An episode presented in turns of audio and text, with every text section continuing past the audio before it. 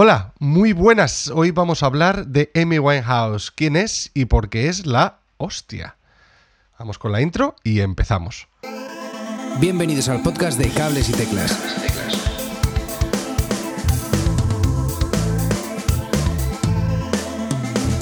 Muy buenas a todos y bienvenidos a un nuevo episodio de Cables y Teclas. ¿Qué tal, Manu? ¿Cómo estás?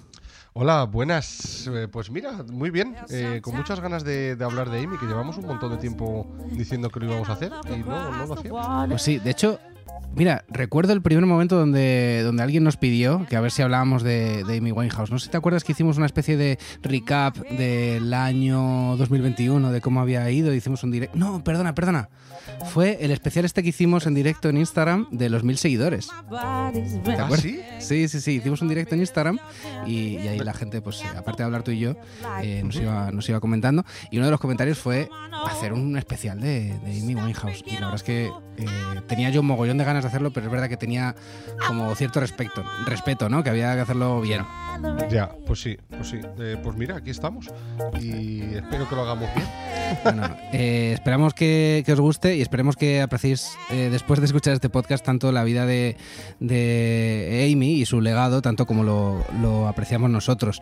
Y es que, bueno, Amy llegó a nuestros oídos y, y para mí lo revolucionó todo. O sea, puso el soul en boca de todos después de muchos años sin oírse apenas soul y su apresurada, apresurada carrera eh, nos dejó con, con ganas de más y con un qué habría pasado si eh, en la cabeza de todos, ¿no?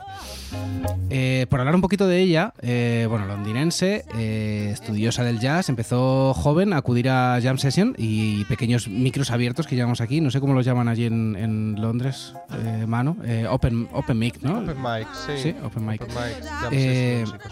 pues estos pequeños eh, concertillos para, para can- cantautores principalmente, eh, pero para cualquier artista que se quiera subir a, expresar un poquillo y enseñar su arte. Eh, y esto era lo que un poco le llamaba más la atención a Amy y además donde más disfrutaba, donde más se expresaba y donde podía conocer a muchos músicos de un talento increíble, que era el que había, el que había en Londres. Eh, a raíz de esto hizo lazos con gente de medios, con muchos músicos, como digo, y interesados del jazz, blues, etcétera, ¿no? Sí, y creo que merece la pena también tocar un poquito el interés eh, que tenía Amy por la música y de dónde, de dónde viene, ¿no? Así, eh, eh, realmente eh, Amy, pues bueno, era una, una familia que emigró de Belaru- eh, Belarus a, a a Londres. Y mm, bueno, una familia judía, aunque Amy tampoco es que nunca eh, dio demasiado interés a, a eso de, de- de que venían de pues eso, una familia migrante y creo que era como una familia así más o menos de, de clase de clase media de, de la cual eh, su madre era la, la, la que aportaba todo el tema de, de la música ya que eh, tenía varias tías y tíos que, que eran, eran músicos de jazz. Y es más, de hecho, fíjate, esto lo encontré el otro día eh, y yo no lo sabía. Mira que hay cientos de anécdotas de cosas curiosas sobre la vida de Amy, pero yo no sabía que la abuela de Amy solía salir con el saxofonista Ronnie Scott. ¡Wow! Sí, Ya o ves. sea, eh, eh, y por eso te decía que me parece muy curioso eh, el hecho de tocar un poco el tema de dónde le viene a Amy eh, esto de, mm, de la, de la influencia, ¿no? De la, de la influencia de, su familia y sobre todo que eran eh, músicos de jazz. Y creo que, es que se- tú escuchas a Amy y creo que se nota un montón la influencia del jazz. Y bueno, y empezó eh, de bien joven, realmente Amy, ya cantando y bueno, le robaba ya también a su, a su hermano la guitarra y pues haciendo alguna que otra tontería por aquí y por allá. Incluso por lo visto ten- eh, tuvo un, un- un grupo de rap. eh, p- p- pues bueno, eh, empezó ya con, con pinitos tocando la música aquí y allí. Y mm, bueno, yo creo que en el...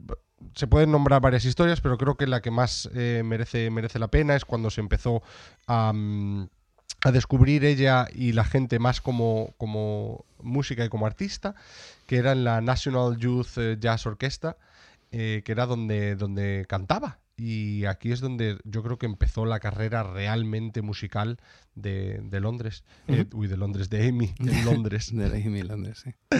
Así que si quieres podemos empezar a hablar un poco de, su música, Edu. Pues eh, sí, sí, sí. Em, ya hemos un poco tocado su faceta como más personal. Eh, en este podcast, recordaros un poquillo desde el principio, tampoco vamos a entrar mucho en temas así personales. Sabemos lo lo jugosa, entre comillas, que ha sido la, vida de Amy, pero yo creo que se ha hecho suficiente sangre del tema y preferimos no entrar mucho en eso. Algún tema se tiene que tocar, pero no vamos a entrar demasiado. Ya os lo, adelantamos. Hmm. Yo eh, recuerdo perfectamente la primera, la primera escucha que hice de su música. O sea, fue evidentemente sin verla a ella, fue, pues, no sé, eh, estaba, estaba en casa y, alguien me recomendó, eh, tío, tienes que escuchar esto. Y, en mi cabeza era una persona eh, grande, para empezar, por el tipo de voz que, proyectaba. y Me daba la impresión de que era una persona eh, grande, eh, probablemente negra, probablemente de más de 30 años y, por supuesto con una banda brutal. Pues, que escuchabas cada, cada arreglo y flipabas. Y claro, cuando me cuando vi su primera foto dije, pero ¿cómo puede ser? Si no ha acertado en nada. O sea, es, es, una chica blanca, para empezar, es muy pequeñita, es muy joven. Eh, lo que sí acerté es que tiene una banda, una banda increíble, pero, pero qué movida, ¿no? Tener, tener una imagen de alguien en la cabeza y que de repente eh, no tenga nada que ver, que no se corresponda a lo que estás escuchando a su imagen. Pues sí, la verdad es que es, es, una movida de la leche. Me pasó algo bastante parecido en el sentido de que eh, yo me acuerdo de, de, escucharla aquí y allí, pero nunca me paré mucho eh, con detenimiento a, escucharla y realmente em, eh, creo que em, fue una noche en la que en mi casa hacemos la, típica fiesta que la llamamos la Tormes y, y, me acuerdo que debió de ser, no sé, a lo mejor 2007 o 2008, debió de ser, algo así, que ya Amy pues ya llevaba eh, eh, sus añitos, eh, pues eso, siendo, estando en las listas de, música y, ya había sacado unos cuantos discos.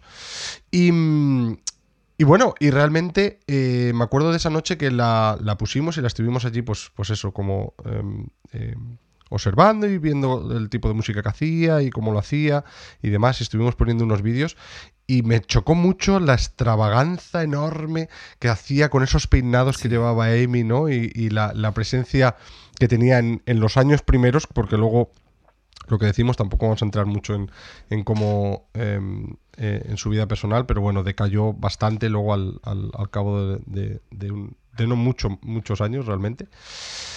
Y, también a mí me, sorprendió un montón su, apariencia. Em, eh, pero sobre todo también, eh, obviamente, la, hmm. voz. Así que si quieres, eh, podemos ir a su primerito, primerito pues, disco pues que salió. Y, es algo que, fíjate, que no habíamos hablado antes de, empezar a grabar, pero es verdad que hemos dicho que puso el soul en boca de todo el mundo, pero también el rollo este pin-up también lo puso de nuevo en boca de todo el mundo con esa, con esa apariencia, ¿no? Que, al final la ha caracterizado y que ha hecho, ha hecho un icono también de ella, no solo su música. Eh, pero claro, en España, eh, cuando sacó el primer disco, que fue en 2003, eh, su disco llamado Frank, eh, a España apenas llegó. Esa es, la, esa es la realidad. A España la conocimos un poquito, un poquito más tarde.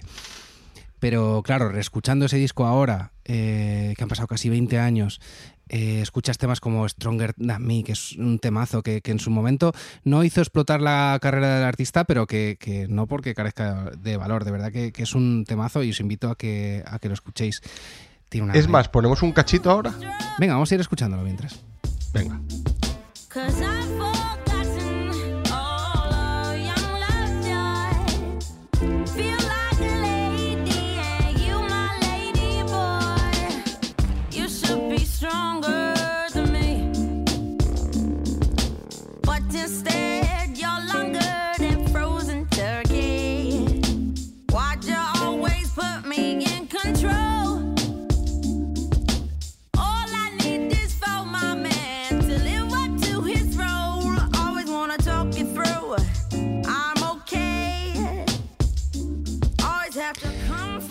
Ya veis, tiene una interpretación soberbia con un sonido sencillo, pero, pero cargado de ritmo a la vez. Eh, es toda una declaración de intenciones. Eh, el disco además tiene una cantidad enorme de, ambientes eh, diferentes. Tiene otro tema que se llama In My Bed eh, y October Song, que tocan un estilo así como más hip hopero, de lo que hablabas un poquito antes, Manu, que le gustaba el tema del hip hop. utilizando muchos loops y, baterías así muy lineales. Y otro tema que me ha llamado la atención es No Greater Love, que es como todo lo contrario. Eh, es una canción lenta, cargada de emoción y con un estilo más a lo crooner, que a Emi le flipa el, rollo crooner. Eh, luego hablaremos un poquito más de esto. Eh, pero si tuviéramos que definir un estilo para todo el disco, yo creo, bueno, sería muy difícil para empezar, pero digamos que el ambiente RB impera ¿no? durante todo el disco. Sí, de hecho, fíjate, yo diría que este quizás es uno de los más jazzísticos también que tiene. Sí. Em, eh, ya, de, los que más se acercan al jazz. Em, pero sí, es que realmente todo, todo empezó con, este disco.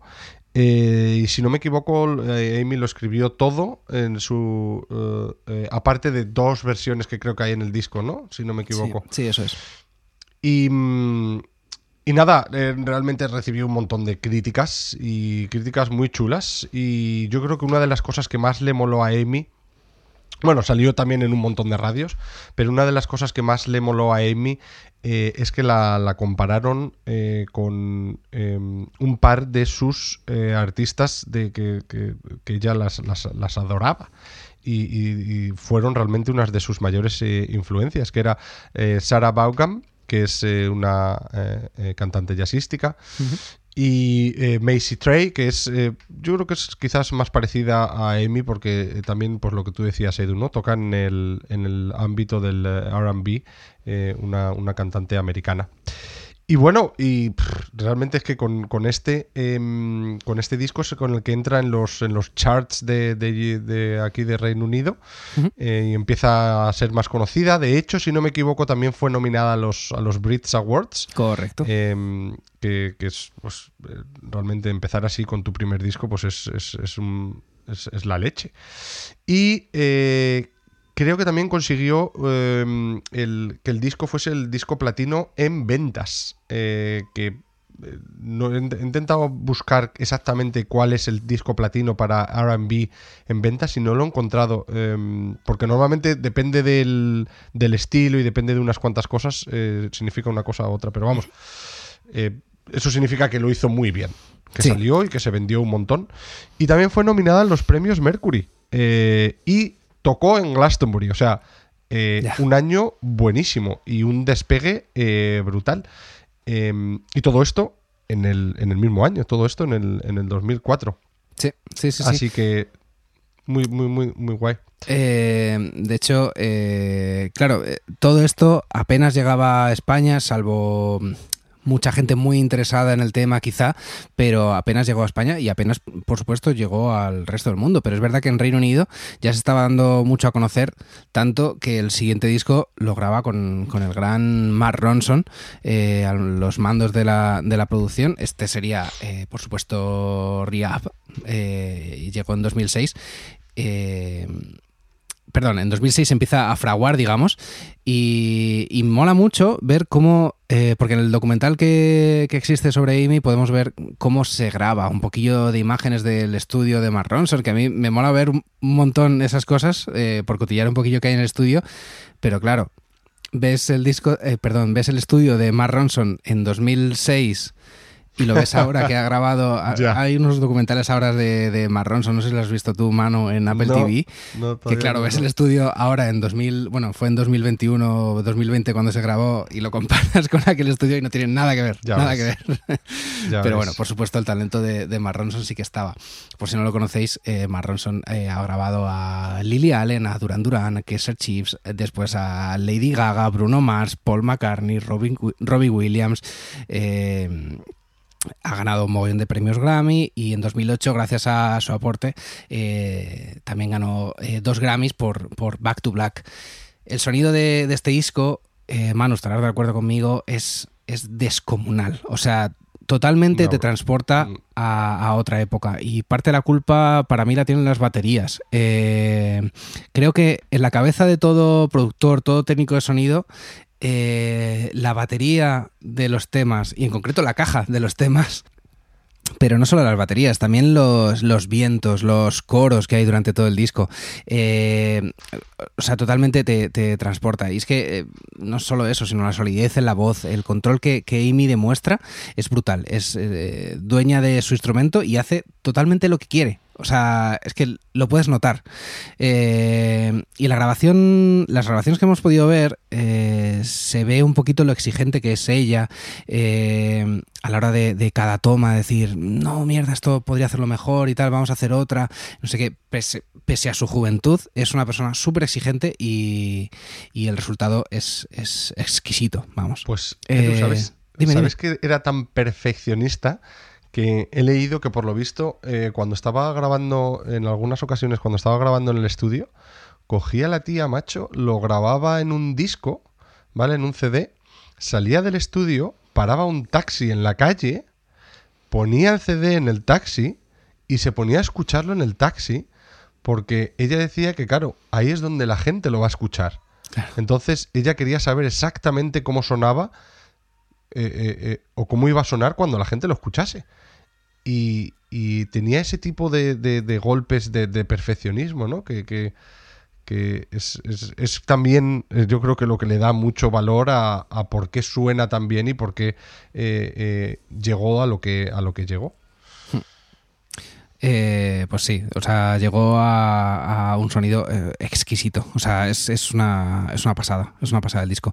A nivel de temática, si queremos hablar un poquito de- del nombre del tema de Riap y por qué se, se fraguó, eh, bueno, eh, Amy cuenta que acabó su relación con Blake, eh, pasó una mala época que le llevó a la bebida y tal, y teniendo una discusión fuerte con su padre, este le recomendó ir a rehabilitación y, su respuesta de no, no, no fue lo que al final eh, hizo, hizo mella en ella y, le llevó a, a grabar pues el tema quizá más icónico de, de su carrera, ¿no?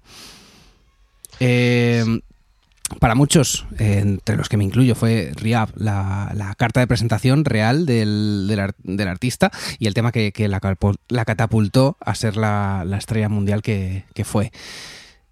Mucha fuerza en el sonido, una batería propia de los años 70, eh, unos vientos que te atrapan y te transportan a eso, a, a otra época.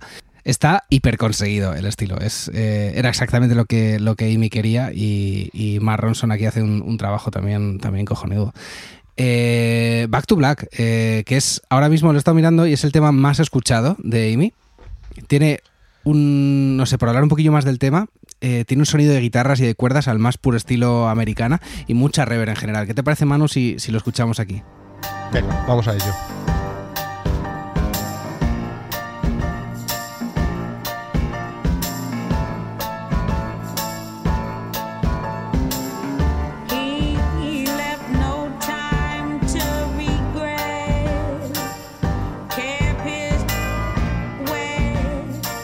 Say.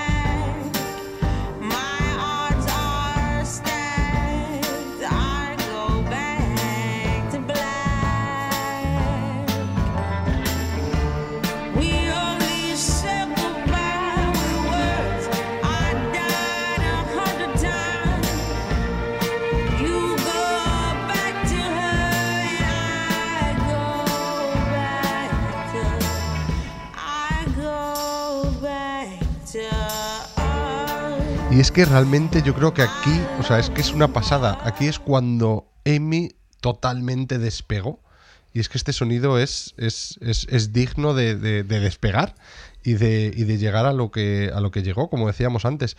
Esto empezó a sonar en un montonazo, un montonazo de radios. Y en, aquí en Reino Unido llegó a lo más alto en 2006 y 2007. Creo que en torno a diciembre, enero estuvo, se mantuvo en, eh, en, eh, en el top. Eh, luego bajó, luego volvió a subir, pero vamos, eh, eh, estuvo durante la, la inmensa mayoría de 2007 en, en- en- en todos los, los charts de, de las radios y demás. De hecho, en 2017 fue el disco más vendido en todo Reino Unido. Eh, una, una auténtica pasada. Y bueno, en este momento también es cuando empezó a despegar un poquito más en, en Estados Unidos. Eh, de hecho, ahí empezó ya a escucharse Frank y demás.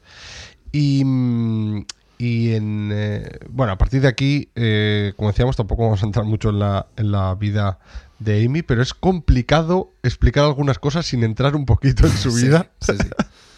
Y es que eh, es una movida, porque eh, a partir de aquí empezó a, entrar todo un poco en, declive y bueno, pues eh, hubo muchos conciertos, de hecho hay vídeos que, lo muestran, que pues bueno, pues la gente le, le abucheaba un poquito porque parecía un poquito que estaba un poco intoxicada, o bastante, y las liaba pardas. Y es una pena lo que quería decir, porque es que en el 2009 eh, un dato muy curioso es que entró en el, eh, en el libro Guinness como la mujer con más Grammy Awards eh, ganados por una mujer británica. Esto es un. Esto es es- es- es súper, súper guay. Y la verdad es que es una pena enorme que, que empezase a, a- a, Pues eso, a tener este, este declive, ¿no? Eh, es una pena que aquí empezase el declive porque desde luego es, eh, bueno, es mi disco favorito y, y lo que la catapultó a, a ser eh, la estrella que, que ha llegado a ser. Ese año gana el, el premio a la mejor cantante femenina en el Reino Unido por los eh, Brit Awards. Eh, ella misma decía que había hecho un disco sobre una situación difícil que había superado, pero para entonces ya tenía, como dices, eh, verdaderos problemas con la bebida. Eh, pero claro, el disco fue un éxito mundial. Fue por lo que. por el disco eh, que. por el que se la conoció también en Estados Unidos. Y lo que dices tú, ya en Estados Unidos se encargaron de escuchar bien su, su trabajo anterior. Eh, tengo que apuntados, tampoco quiero aburrir, pero tengo que apuntados la lista de, de- de premios que se llevó en aquella época, 2007-2008, y, y los Grammy Porrón. hasta 2013 que se llevó. Eh, una pasada, una pasada, aparte de las nominaciones. Y a partir de aquí, pues giras por todo el mundo. Eh, no vamos a hablar, como digo, mucho más de su, de su vida personal, personal. No estamos aquí para eso, pero digamos que a estas alturas ya había tenido varios sustos con, con las drogas. Eh, hasta que, bueno, en 2011, concretamente el, el 23 de julio, se encuentra el cadáver de Amy con solo 27 años de edad, mano. Que Eh, Esto realmente es una de las cosas también que le, que le dio mucho bombo eh, el hecho que falleciese con, eh, con 27 años. Eh, de hecho, ya había, ya existía el, el famoso club de los, de los 27, ¿no? En el que tenemos a la Janis Joplin, al Jim Morrison, al Kurt Cobain, Jeremy Ward, de los Más Volta, al Jimi Hendrix y demás pero mucha gente coincide en que em, Amy fue eh, como el detonante para hacer eh, eh, la lista de este club y, hacerlo realmente famoso, famoso. ¿no? Así que, bueno, una pena que tuviese que ser así, pero también de la misma manera, pues creo que esto le dio mucho, mucho más bombo y mucho más nombre a, a Amy. Hmm. Es una pena por lo que. Bueno, ahora, ahora llegaremos a la conclusión final, pero es, una, es verdad que es una pena por lo que se perdió la música eh, que podía, podía haber hecho. Eh, tanto su productor, eh, Salam Remy, como Mark Ronson, tenían como varios proyectos con ella pendientes que nunca llegaron a ver la luz y, y fue algo que nos, que nos perdimos.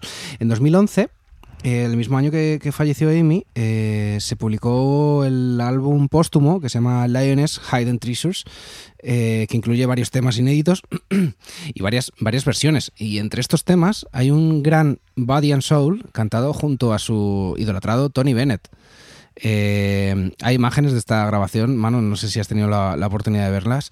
Eh, son un poco duras esta, estas imágenes. Se ve a una Amy devastada un poco por, Sí. la, por la emoción y los nervios de estar eh, al lado de alguien que, que considera un gigante, que le enseñó Sí. el amor por el jazz. y se la ve que bueno, se siente insegura, se ve superada por la situación. Y entre eso y su ah, autoexigencia se, se echa a llorar. No obstante, eh, para nuestros oídos eso no existe. Quiero decir, en el tema, eh, el tema se ve una interpretación soberbia y el tema es precioso. ¿Te parece si lo escuchamos, Manu? Venga, vamos a ponerlo. Body and Soul.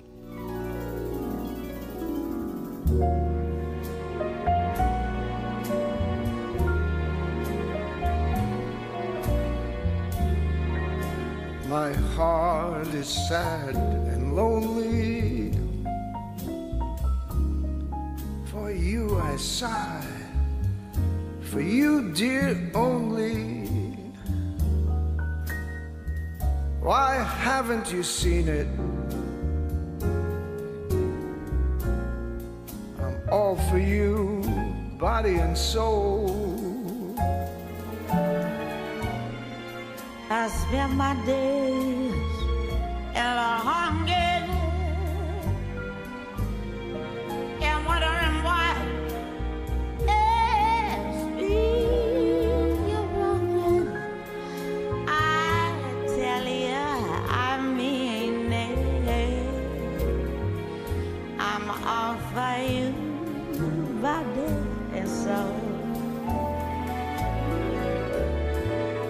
can't believe it. It's hard to conceive it that you turn away romance. Oh. Are you pretending?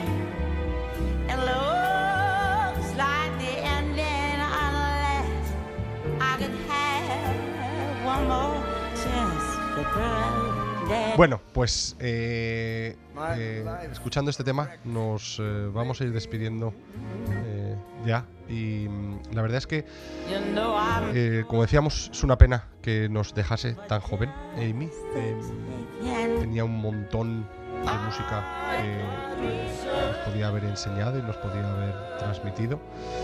Pero a mí me gustaría recomendarte que eches un ojo. hay un montón de documentales, incluso hasta una película, eh, que echases un ojo eh, eh, a lo que hay, más que nada para que puedas también formar tu propia opinión sobre Amy y sobre la, la música y cómo, cómo influyó a, a- a- Are you pues eso, al, al mundo de la música y del soul y del RB.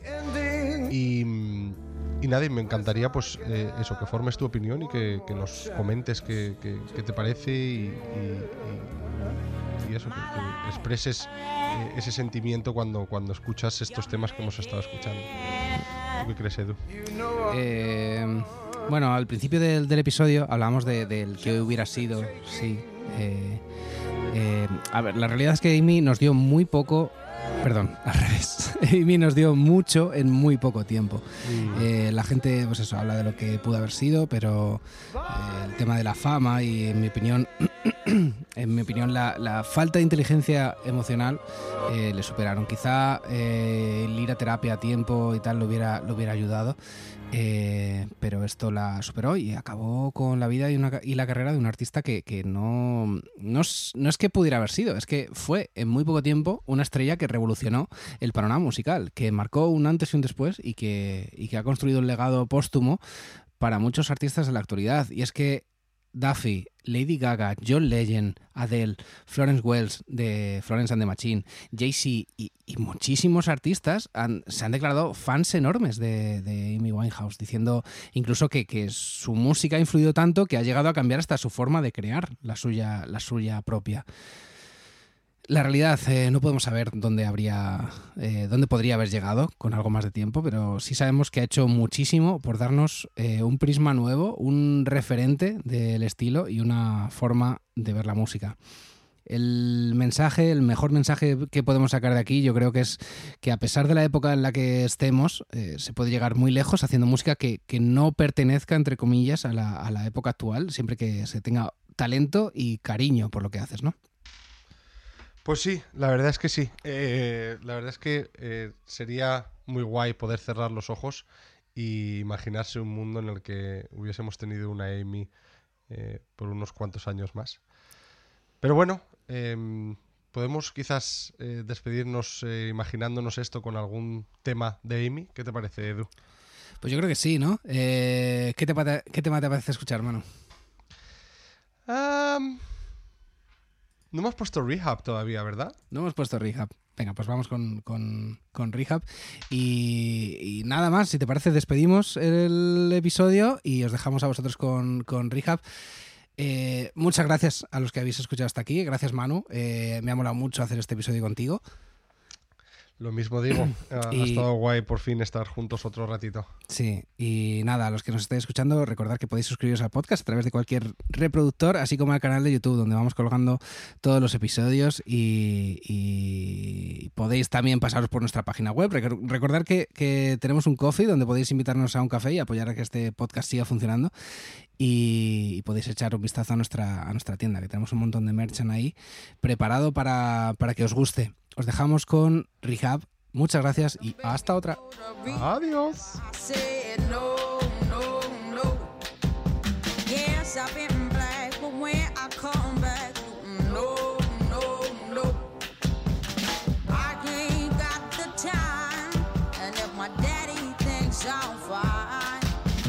Try to go to rehab.